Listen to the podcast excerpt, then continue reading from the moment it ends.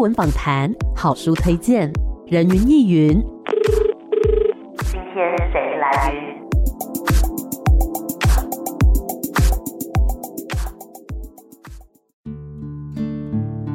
人云亦云，今天我来云。你是谁呀？我是阿红。你是来自哪里呢？我是来自于艺文双响炮的阿红。哦，没错，今天人云亦云呢，跟艺文双响炮算是梦幻联动。梦幻联动，梦幻联动。为什么呢？因为我们受邀看这个纪录片的试片会。纪录片本身叫什么呢？南方寂寞铁道。邀请到的是萧菊珍导演。导演您好。艾米好，阿红好，各位听众朋友大家好。哎，导演好，我们这一次呢看到这个纪录片啊，我觉得真的看完之后勾起好多跟火车、铁道有关的回忆，而且这个不只是一部纪录片，它有出成一本书，所以让大家呢在荧幕上面跟书本上面都可以看到很多跟火车跟铁道有关的记录哦。那首先想要先问一下导演，关于《南方寂寞铁道》这部片，你的拍摄契机一开始是为什么要拍呢？其实我对于火车是很有感情啊，因为我是高雄的小孩嘛。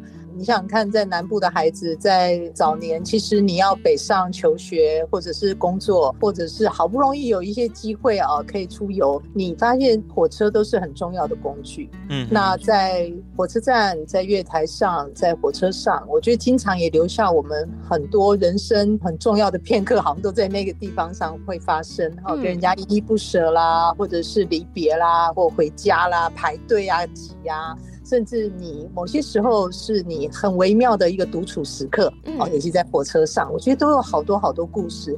但是我一直觉得有一个可惜，就是台湾整个在看待铁道或看待火车，经常都把它太功能化了，好像就是你能够买到车票，从这里到那里就结束。其实大家都忽略了铁路完全是台湾庶民生活轨迹一个非常非常重要的文化见证。嗯，你们看了这部纪录片，就会让你们想起很多你们的故事。啊，对，那你们的故事，我的故事，他的故事加起来，这种共同记忆累积起来，其实就是我们的文化啊。那所以我一直觉得，呃，如果我可以有机会做一部纪录片，是从铁道来阅读台湾，我觉得会一定很有趣，而且我觉得一定很多故事。这是当时的一个冲动。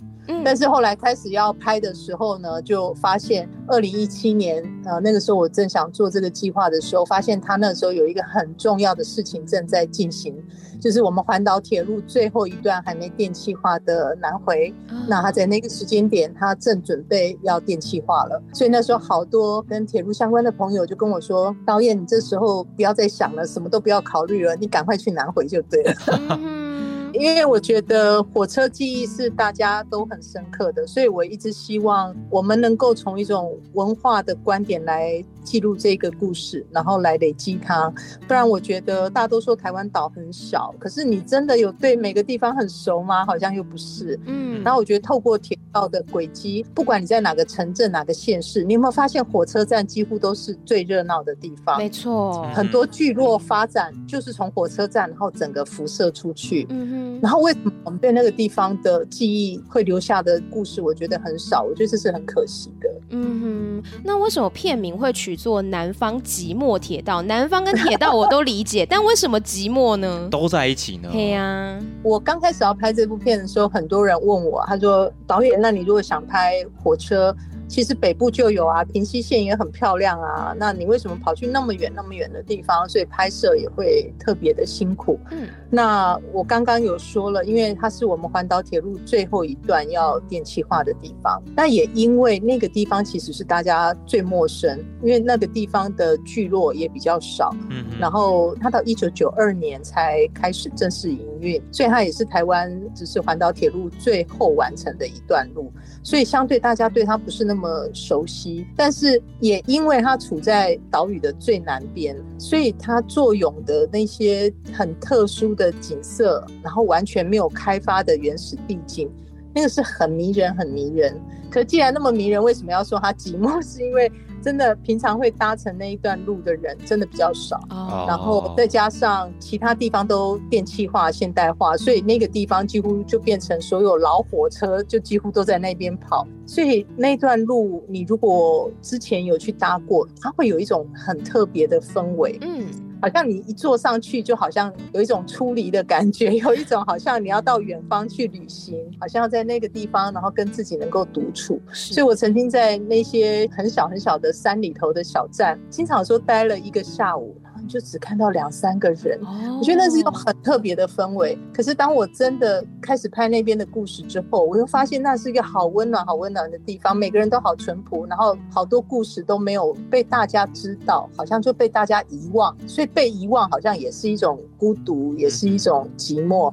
所以我当时要想说，我要用什么样来形容这么特别的一条铁路的时候，我就用了寂寞铁道。其实，在整个火车的故事当中的话，很大一个核心就是司机，对，开火车的司机员。嗯，那可以请导演跟我们聊聊关于司机员的故事。其实我们好像对司机员的作息啊或工作的内容并不是那么的了解。嗯，呃，其实我也是因为这次拍摄这个纪录片，才真的到前线去接触到司机员。不然我们过去虽然说常常坐火车，可是我们都在车厢里头嘛。对啊，我们接触到票而已。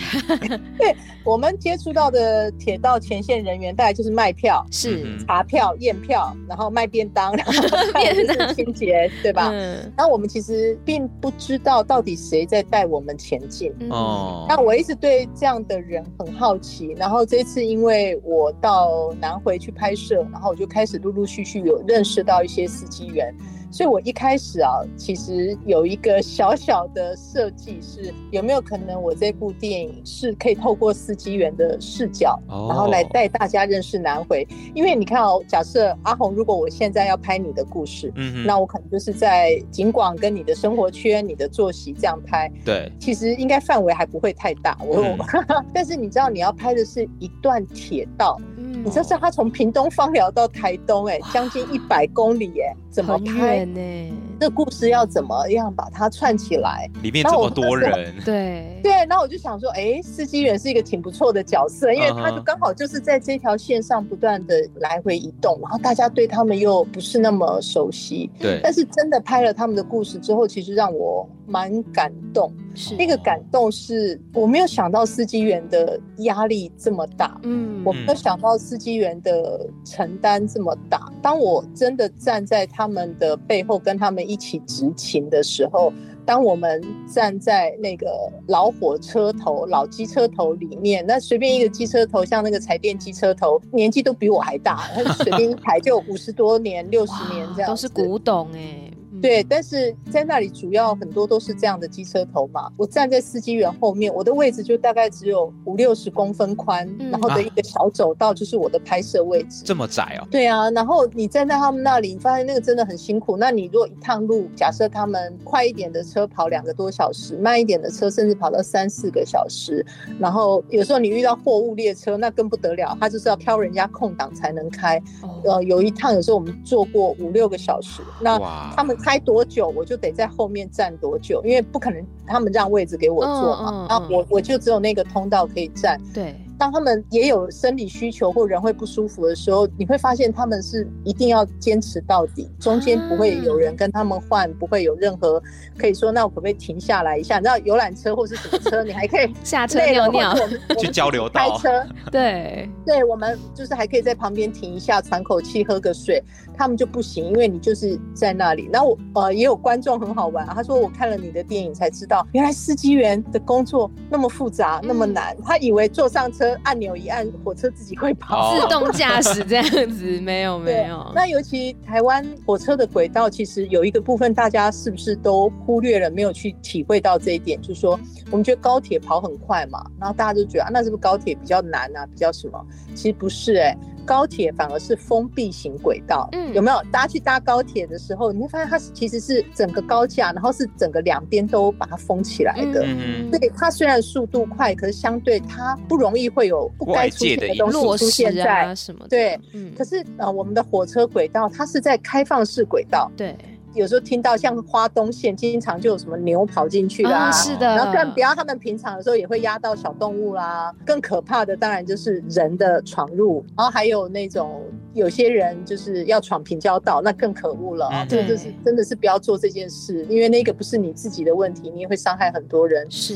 那这些都是司机员要承担的。那更不要讲南回线，还有一个更更危险的，其实就是土石流跟落石，因为它整个是穿越台湾的中央山脉的南段嘛。嗯。那你们看过电影就知道，我们真的把那个非常壮阔的景色拍下来，很美。但是那个美丽里面是藏着危机的。嗯嗯。那这个部分的第一线的承受者，其实就是司机员。他们是承载了几百条人命，哎，对，要一路安全的把他们给送到目的地。就开车的时候，光是导演刚刚这样的描述，你就可以想象说那压力有多大，尤其要坚持到你下岗的那一刻。嗯我自己跟着走，我都觉得很可怕，甚至的，甚至你知道他们，我们在高速公路嘛，你们经常都呼吁要保持什么行车距离啊，对对对对对，好多对不对？可是大家有没有想，我们开一台车时速一百在高速公路，要把它停下来，我们需要多少秒？哦、那你要想，火车那么长、那么大、那么重，嗯，火车的刹车距离平均大概就要八百公尺，哇！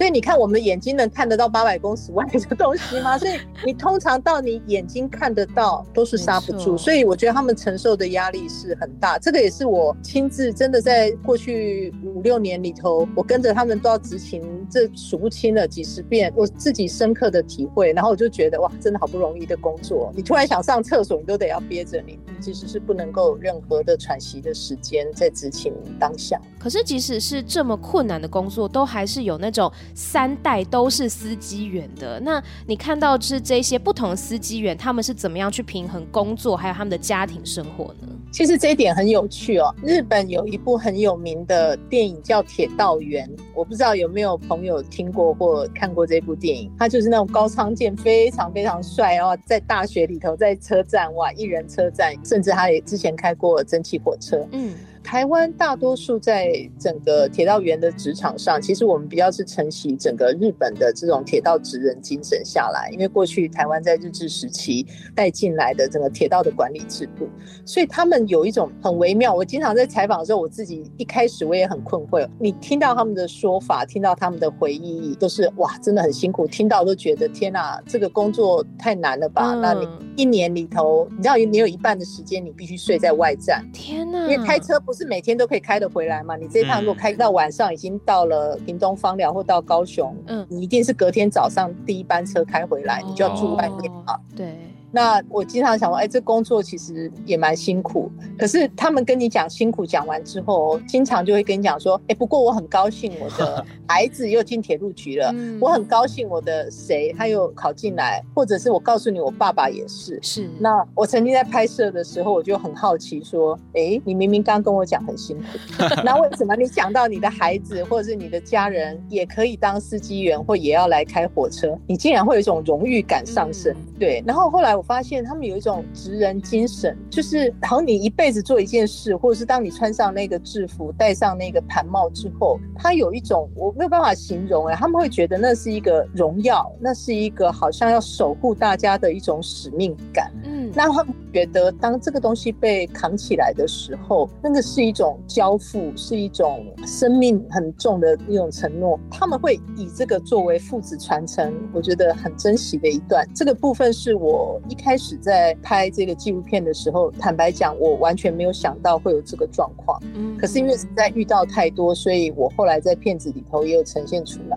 所以呃，很多听众朋友如果对开火车或是这种铁道员啊有点好奇，又非常想知道这里面有什么故事的话，那你一定要来看这个纪录片。没错，没错。因为我们在看纪录片的时候，就是我跟 Amy 有分享是哦，我们看到那些铁道员或者是可能三代都是铁道人，他们在分享他们自己的故事的时候，眼睛都是发着光的。对对对，其中有好几段，他们可能都是在陈述说，儿子也是当了司机，嗯、然后他可以在车站里面跟他的爸爸挥挥手，对，然后开着他的火车离开，有点像世代交接的感觉。我就听了，哇，其实很感人呢。是啊，是啊。还有那个，我记得那一对母女，就是妈妈很喜欢拍那个火车，然后后来才发现说，哎，原来女儿是列车长。我就觉得，哇，真的是她坐上她自己的孩子在服务的这一台火车，那是多么令人骄傲的一件事情。他们眼睛都在发光，真的，真的，真的，谢谢你们看到他们眼睛里的光，谢谢你们看到我们纪录片里面的光。是的，其实这部纪录片非常有趣哦。我已经从我们开始试片到现在上映了嘛，嗯，我很多朋友跟我分享，也有一些不同媒体有采访我。你知道，他们经常会问到一个非常有趣一样的问题，连我的宣传都会跟我说，导演现在已经第六个了，第七个了。大家都会问到什么样问题？说为什么导演你的片子里面的人都好自然哦？哦，为什么这些小人物每个讲起故事都让人家觉得好真切？嗯、然后甚至还有像刚刚你们说的，好特别哦，他们在讲话的时候你会很感动，他们眼神里头有光。对，其实我觉得。类似的问题，我都会告诉大家，那是因为我们花了很长的时间在做记录，嗯，那是因为他们信任我，那是因为我们是朋友，嗯，拍到最后都成为朋友，所以他们是用一种很愿意跟我分享他们的生命故事的那样一个分享的心情，所以你会发现他们在讲这些故事的时候，那种真情流露。我经常会形容这部纪录片，我觉得很像，我不知道两位有没有酿过醋。或酿过酒的 经验，嗯，好的醋你要用时间去酿，没错。那如果你很急着要大量生产啊，要干嘛？你就加一两颗醋酸菌那种菌曲，马上就好几缸就出来，但是它就会很呛，它就会很酸。嗯、可是真的是果酿，真的是用时间慢慢陈年那些果酿的醋。好温润，好好喝。是，那我觉得那个有一个很大的差别是时间，嗯，然后还有一个，我觉得就是他们也像那些非常天然、非常自然的果果一样，只是他信任的你，是他把他自己全部就交给你。我很庆幸，就是在拍摄过程里面，我认识了这些好朋友，然后他们经过几年的时间下来，他们也信任我。嗯，你们知道，就说刚开始我要拍南回的时候，很多人觉得导演你为什么要去拍南回？然后刚刚说了，跑那么远，困难。可是，甚至有人是用天龙国的这个、oh. 这种观点，就会说那里的人有故事吗？好、mm. 哦，或者是那里那么偏远，人那么少，会有精彩的故事吗？导演，你要拍给谁看？你知道，在拍摄期，有时候我们都要承受这种质疑、别人的怀疑，对。Mm. 那更不要讲找赞助就很难，不是说好多人认识那里，所以你要怎么告诉别人说，请你支持我们完成这个故事，过程很难。所以那时候我们都咬紧牙关，然后有时候遇到这种比较让人挫折的话的时候，我都会砥砺工作人员说，没关系，那我们就慢慢来，慢慢来。我们最好的证明或最好的反击，就是我们把这些故事好好把它拍出来，然后让当时有不一样想法的人知道，哦，原来他们错了，原来。是因为他们缺少了解，嗯，那那个地方，我相信只要看过这部纪录片的人，我不相信有人会告诉我说南回没有故事，他们的故事可多了，好多，对，多到还要出书，真的，电影都拍不下，真的。而且我们看到，其实除了司机员之外，还有好多好多不同的铁道人，可以请导演分享一下，除了司机员之外，还有从哪些人的角度来去描写这个故事呢？其实，在铁道的分工里头，他们叫做运工机电。嗯，那运的话就要运物，其实就是所有旅客接触到的人。对啊，呃，卖票、查票、验票，反正就是你所有看到跟旅客有关的都是运物。所以我们其实只接触到他们大概四分之一左右的一个领域。那另外还有一个公务，公务就是你们在电影里面。啊、呃，有看到他们会维护铁轨啊，嗯、或者是假设轨道像现在我们要进到夏天了，对，你知道它那个毕竟也是铁嘛，然后还有以前是用枕木，现在都开始换水泥。那枕木也可能会烂啊，是啊、呃，也可能会有问题啊，或者是你怎么样确保铁轨上面不能有东西，不然火车开过去会很危险。对，像之前有时候出现那种出轨或翻覆的意外，都是有人调皮捣蛋或恶意的在铁轨上面放东西嘛，嗯、那真的很危险。对，那这些就是公务的人，他们要负责去维护铁道，然后还有机务，那机务他们就是开火车的人跟维修火车的人，那这些人其实我们平常也看不到。是。再来还有一个就是电力，电力的话，在南回，比方电气化的工程，或者是西部干线，偶尔我们会听到什么哪边的电线突然掉落或干嘛，哎，你会发现火车就停了，嗯，或者是什么？那因为我们现在很多都电气化了嘛，所以他们还有电力的维修人员。跟大家透露一个小故事，我也是在半夜第一次跟到电力段去维修那个电线的时候，那全部都高压电线，所以听众朋友千万不要觉得火车的那些电线是一般家里的电。电线，不是，那都高压电，很危险的。然后我跟着他们爬到车顶上，他们都要先把电要先把它放掉，掉就是断电，然后把它放掉，然后才能够去做维护。我也跟着他们爬到最上面，哇！然后整个断电之后，他们还跟我说：“导演，你敢不敢摸摸看？”我说：“我不敢。”他说：“现在没电了，可以摸了，我们已经落电，不然我们怎么能修理？”心理压力太大。我还真的不敢，我也不敢。他说：“不然我们怎么能修理？”他们还示范给我看。他说：“我既然来跟他们工作，我就要体验。”啊！你看我那时候心理压力好大，就是你知道他已经断电，嗯，可是他就是高压电线，我就知道心理压力，说我都不太敢摸。那他们过去也曾经有发生过一些危险，就是他断电，可能电力还没完全放完，所以也有人因为这样而受伤。哦，我记得那次我跟他们。真的全程在那个工作现场，哇，那个印象好深刻。其实除了刚刚讲到的这个比较工程类的啊，嗯、或者是关于台铁局工作的人员以外呢，还有一些像铁道迷啊，是或者是跟铁道生活周遭的人们啊，对，呃、皇后皇后商号 那个名字我觉得太酷了。就是其实还有很多不同人的故事，也在这一次的纪录片或在书中都有记载当中啦。嗯、那其实书中还有一个部分，我觉得是非常特别。别的就是那个厚厚的工程图哇，我觉得那工程图非常非常的有历史意义，可不可以请导演给我们介绍一下它的来源，然后它记录的是哪一个部分的工程呢？其实除了我们的纪录片之外，我们还有一个同名书嘛，就《南方寂寞铁道》，我们在时光列车上相遇的这本书。那大家不要去想说，那那个书跟电影是不是纯粹只是一个文字版跟影像版？其实不是哦，嗯、那个书上面收录的很。很多是我在电影里面来不及或没有办法放进去的故事。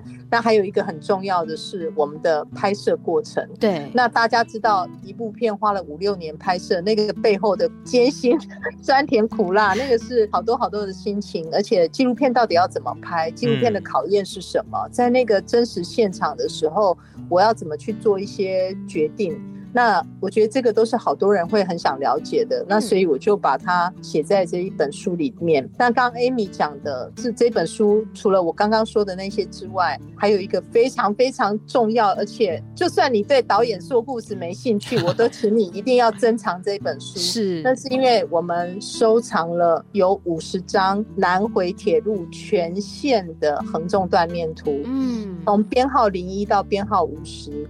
零一从芳寮出发，五十抵达台东，全线连续完整的横纵断面图，那个是那些当年的工程人员哦，其实大概在民国六十多年，那时候你知道他们去探勘，那时候没有卫星定位，你要想那个地方那时候连公路都没有，对，所以你要去做探勘，要去做地质测量，你知道它有多难？所以那时候他们就是完全要找原住民帮忙，然后爬山去找定位点，然后慢慢把那些地形图，慢慢把铁道的规划建立起来。那那些很珍贵的手稿，可是以前没有文字概念，所以很多人就是工程完成后，大家都觉得啊，完成了就用不到了。嗯，对，所以那些后来很多都被烧掉了。哦，然后我们现在收藏到的这一份是有当年的一个工程人员哈，薛文成先生，他很舍不得，他觉得那是大家。真的是用了十多年的心血把它画出来的，那他就把它留下来了一份。所以那时候他愿意提供给我们当纪录片的内容素材，他也希望可以让更多人看到。那我觉得纪录片完成了，也不能变成肖菊珍自己抽屉里头的 的内容，所以我也决定让他可以随着这本书，然后也成为大家对南回的一个珍藏。所以真的很珍贵，大家一定要收藏这一本书。真的，我们在看纪录片的时候，其实有播放一小段当时候施工的模样，嗯，然后也有请当时候测量的这些工程人员来再帮我们讲述一下当时候到底有多辛苦。对，刚讲说一百多公里，其实很长很长，很长，然后还要到山里面呢，那些都还没有被开发的地方，嗯、光想就觉得这是一件多么不简单的一件事情。嗯、然后全部纯人工把它做出来，光想就觉得是一件很感动的事情。对。你看那个隧道，嗯、看他们在挖隧道，竟然是拿那种像圆锹，对拿那种哇，那个真的是一锄一锄的去把它挖起来，人家很惊讶。像现在可能都是那种钻孔机，对，对啊，他们里面都是打赤膊在挖铁道，都是非常热，还有一些危险存在、啊。没错，没错。就把它想成资本金轮，大家好喜欢去那里泡温泉，就知道那个山里头是有温泉。所以当你挖隧道挖到一半，发现哎，水怎么是热的，是烫的。哦那就挖到温泉。啊，片中里面都有提到，大家可以 在那个电影中可以留意一下。没错，那想要问一下导演，就是你在整个拍摄过程当中，你有没有觉得最感动的一件事情？其实我非常感动，就是我们顺着刚刚说，我在片子里面其实让大家看到了很多大家过去都不认识而且不了解的南回铁路，甚至是台湾的铁路史。然后我自己在那个过程里面，我觉得我很感动一件事情，就是你们在电影里面看到的那些资料、那些素材、那些照片，几乎都是从民间来。就像那个图，那个是我找到了那位工程师，然后他愿意提供出来。但我也认识一个，当时候也是新建的工程师，嗯，但有非常多当年的老照片都是他提供给我的，嗯，那那时候我印象好深刻，他拎着他整理出来的那两三袋照片交给我的时候，他就跟我说：“导演，这就整个拿去用没关系。”他说：“呃，放在我抽屉里面也都只是回忆，可是我看你们这样努力在做，我知道交到你们手上，他就有机会成为历史。”嗯，哇，我真的非常感动。我听到那句话的时候，他那时候给我说，其实你知道，好像我也有一种使命上升，好像突然我也被交付了一个很重要的一个任务，好热血哦。所以这有太多的故事。就像那工程师，他也跟我讲一句话嘛，他就说，完成我们完成已经三十多年了，终于有人想起我们了。哦，好，那我就听了，我就觉得好好，我知道，我会让大家知道你们的努力跟你们的历史。那你会发现说，哎，台湾真的很小哎，可是为什么我们最艰难的一段铁路的建造，这么美的一段铁路，然后大家会这么陌生？我每次跟大家讲这些故事，或者是我自己在现场在采访或收集的时候，我都觉得，哎，为什么我？都不知道，真的会有一种感触，就觉得说，嗯，我们现在在做一件很重要的事情。嗯，对。其实十号、十一号的这个周末，我就跑了十场的映后。你们知道我跑映后，我最感动我的是什么？而且完全出乎我意料之外，我看到的观众年龄的跨度，真的把我吓到了。我也遇到好多小小铁迷，而且几乎每一场都有。这个完全是我从来没想过这件事情。八岁、十岁、十二岁那种小铁迷，然后他们细数南回的站，然后各种火车，我可以跟你打包票，两位主持人一定 一定背 不出来，绝对输的。芳疗，我最芳疗。然后另外我还看到了少数有一些都白发苍苍了，其实是很资深的长辈。是。然后我好惊讶，哎、欸，他们后来跟我分享，他们已经十多年没有进电影院了。当时他们的孩子带他们来看，那我蛮感动的，就是不管那么小的小孩或那些长辈，你知道他都是平常比较少会出现在电影院的人。嗯。而我这次在我的放映会上面，虽然人数不多，可是我几乎每一场都会看到。然后我就觉得说，哦，原来我这部电影 年龄的跨度可以这么大，真的，我必须说，什么叫文化？这就是文化，你的、我的、他的，可以一代一代的传下去，这就是文化。嗯，像这样子那么深刻的台湾大家群体的一种记记忆，一种文化的累积。我自己在重复一直在看我们的片子，我都觉得说啊，还好那时候遇到好多困难的时候，我们有咬紧牙关把它撑过来了。那所以现在就算南回有很多地景改变了，月台改变了，有很多老火车停驶了，可是你都会觉得说啊，还好留下来了，留下来了。嗯。那顺着肖导刚刚所提到的一些挑战嘛，相信这几年记录下来，一定有大大小小的困难要去面对。那对于导演您自己来说，面临过最大的挑战是什么呢？我比较是直球对决，因为你在做文化历史的保存，说实在的，它没得折扣，也没得商量，这是真的。因为我们在整个过程中，其实遇到挑战大概有两大部分，嗯、一大部分是我们会遇。到的是开火车这件事情，嗯，因为火车中间在山里头那一段是没有公路系统跟在旁边的。比方说，你从资本开到台东，或者是你在台湾的西边的公路铁路，你会发现他们经常是并行的，嗯哼，啊，所以你经常开车开一开，你会看到火车过啦，或者是火车旁边也都会有一些道路啊。所以你能够拍到它、看到它是容易。可是南回它有好长一段，它是在中央山脉的群山之间穿梭，那里都没有公路，那你那边的铁路要怎么拍？所以那个部分我们花了很大的心力。那另外一个部分就是在很多铁道人他们的工作的那些第一线，我们的记录跟参与，你大概很少会看到司机开车吧？你几乎不太看得到。就算有些新闻有，他们都在车站里头摆一下让你拍。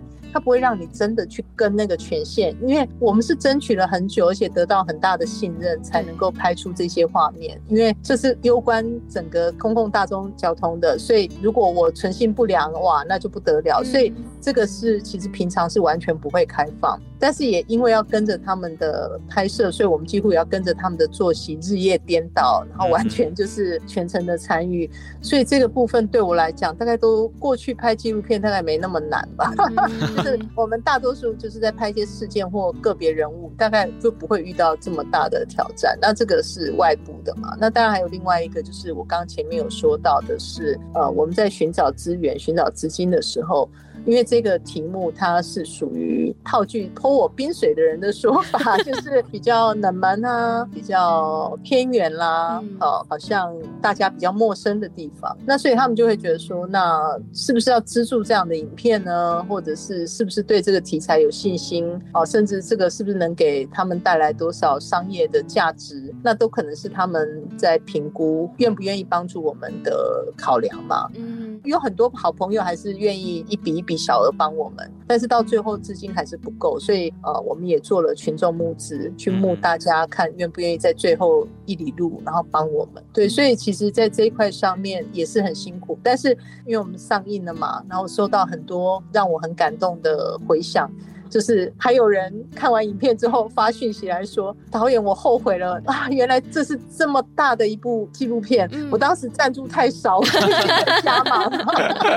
原来现在用戏票来赞助也可以。对，我就说你去买书，你去买电影票，啊、找朋友来看。是，这些都是一个很好的支持，好温暖，好温暖。对，嗯、所以你说这些难不难？对我来讲，其实都很难，因为在好多很困难的关头上。只要我心念一改变，可能我就停下来了，或者是我可能就像阿红刚刚说，你要不要走几个捷径啊，拐个弯啊？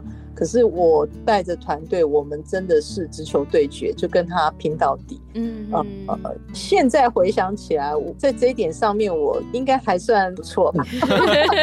感谢自己有坚持下来。真的，我们也要感谢导演跟团队有坚持，我们才可以看到这么棒的作品。对啊，因为在作品当中，我们会感受到一些自己的一些投射啊，嗯、或者是过去的记忆中找到一些共鸣。对我来讲，搭火车就是一种回家的感觉。对，然后对 Amy 来讲，她搭。火车就是去旅游，对，其实每个人对于火车的连结不一样啦。是，那想请教导演是，对于您来讲的话，整个纪录片当中的话，最引起你共鸣的会是哪一个桥段呢？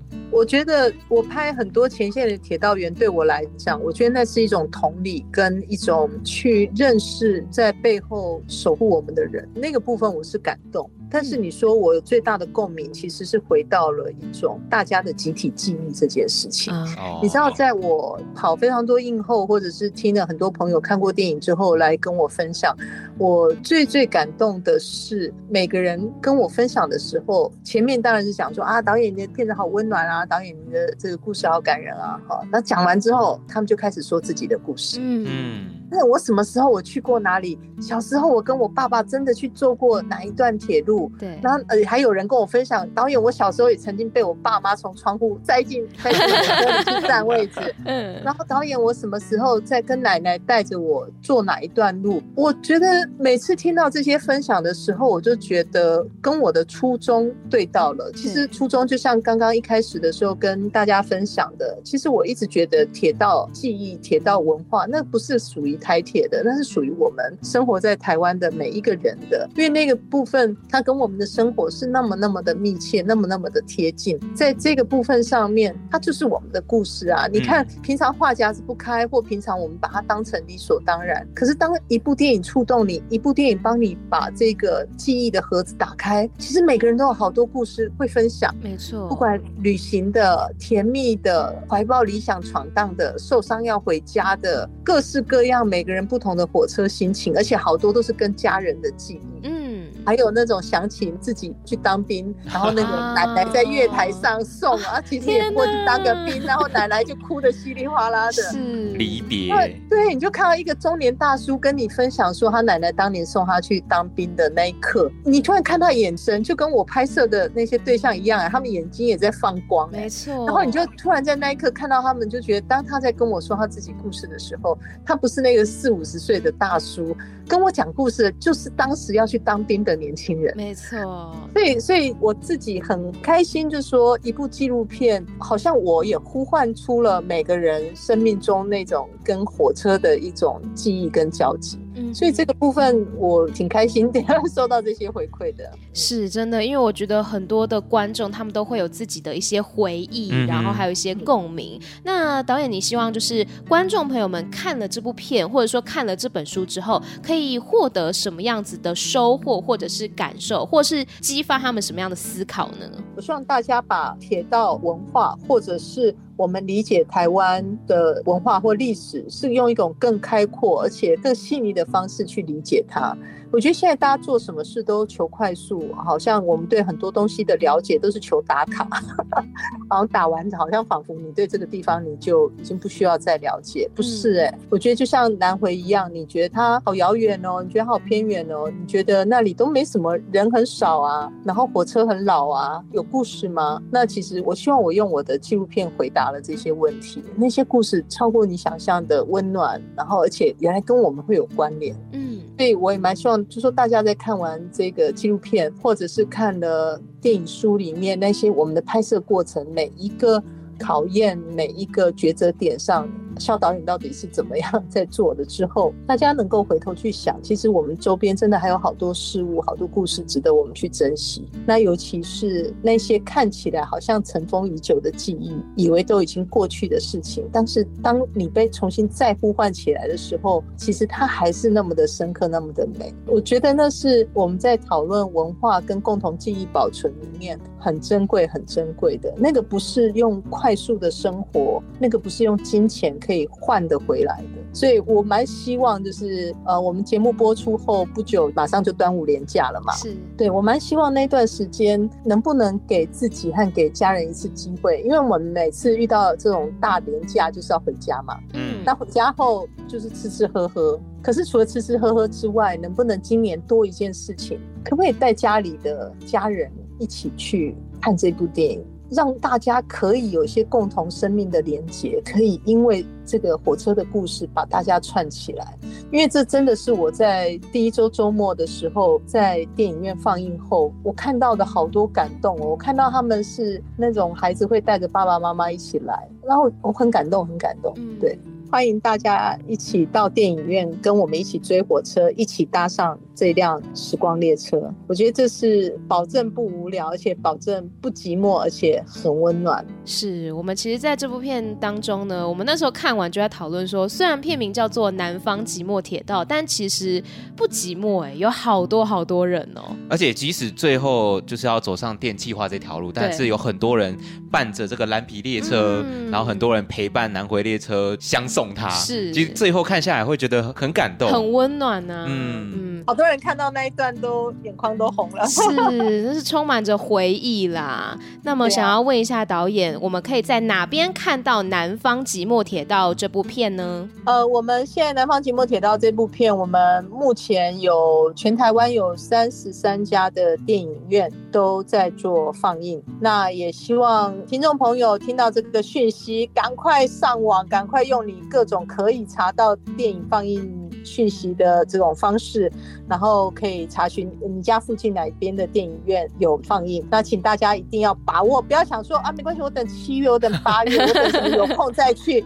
其实这段时间是我们很不容易上院线，因为这个时候是要进到暑假档嘛。嗯，那整个院线都是这种好莱坞大片，对，对，所以这时候我们要能够谈到，然后守住一个影厅、一个院线，其实是。很难很难的，可是我觉得我们台湾的火车不要缺席吧。嗯，不管现在都是那种什么超级宇宙无敌什么车，对，但是我们虽然跑慢一点，可是我们是在地的，我们是地主队啊，所以我还是希望大家真的，如果可以的话，可以带你孩子，带你的家人，然后大家一起到电影院，跟肖菊珍一起追火车。哎，肖导，我忽然想到那时候试片会有你有讲到一个冥冥之中的巧合，哦、要不要跟大家分享一下呢？对，为什么要赶在这种时候上片，对不对？因为那时候我们其实在我四五月的时候把片子完成。那所以一直在想要在什么时候推出来，那电影公司就跟我说，导演接下来的档期哦有点难，因为要进到暑假档了，很不好拍。那但是如果过了暑假档，可能就要到九月、十月。那我说那个太久了啦，可不可以早一点？他们说真的拍不到。嗯、然后后来王师就是我的那个发行公司的总经理，他突然有一天打电话给我说，导演有一个档期哈、哦。空出来了，因为有人撤片了，因为这个档期太难打，所以台湾电影就不敢打。但是我觉得我们可以试试看。那时候我一听，我就觉得，哎、欸，这个话好怪，大家都不敢打，然后大家要撤片，然后你叫我去上，听起来很不妙 哎、然后我说都是什么日子？他说六月九号，因为那个时候都是什么变形金刚啊这些、嗯、这些什么什么好莱坞大片，玩玩命关头这些片。他他就说那没有人敢去，然后我说那你叫我去，然后他就说说不定有人是愿意。看有内容、有情感的故事啊，说不定这就是我们的机会啊！哎，听一听有道理，我就说好，那我跟他拼了，我们拼拼看。所以在六月上旬，我们是唯一新上映的台湾电影，哇 唯一的。好勇敢，真的。对，但是当我决定了这个档期，我开始很用力打电话给好朋友说：“哎，我们确定六月九号了，很辛苦的档期，但是请大家帮忙帮我们分享。”然后讲讲讲，然后突然就收到我一个铁路的朋友，他跟我说：“肖导，你确定你六月九号上？”我说：“对啦，你就是多帮忙，多帮我们宣传。”就他跟我说，你知道六月九号什么日子？我说六月九号什么日子？我也不知道哎、欸。他说六月九号是铁路节。嘿哇，这么巧的吗？哦，对。然后我在电话的这一头，我一开始真的觉得他开玩笑，我以为他在跟我玩。嗯，我说真的假的？你不要乱讲。他说哦，不相信我，就他马上去 Wiki 查，然后截图，然后立刻用 Line 传给我。哇。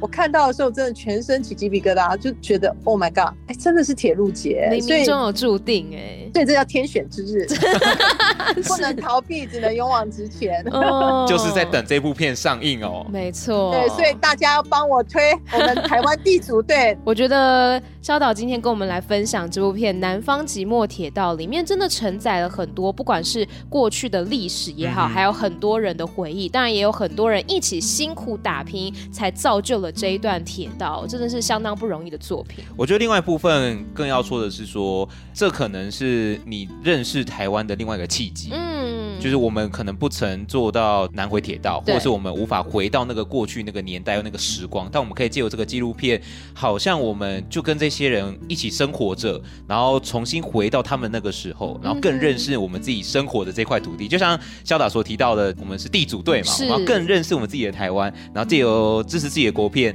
让整个台湾会更有温度。嗯，没错，所以希望大家呢可以走进电影院来支持南方即墨铁道。那当然也可以走进书店啦。是，对，我们也有实体书，书名也是叫做《南方寂寞铁道》。那么大家在观看完这部纪录片，或者说阅读完这本书之后，也可以跟你的家人朋友们一起来讨论，你们对于火车的记忆到底有哪些？嗯，今天再一次谢谢肖导肖菊正导演，谢谢您，谢谢，谢谢大家。谢谢，拜拜，谢谢，拜拜。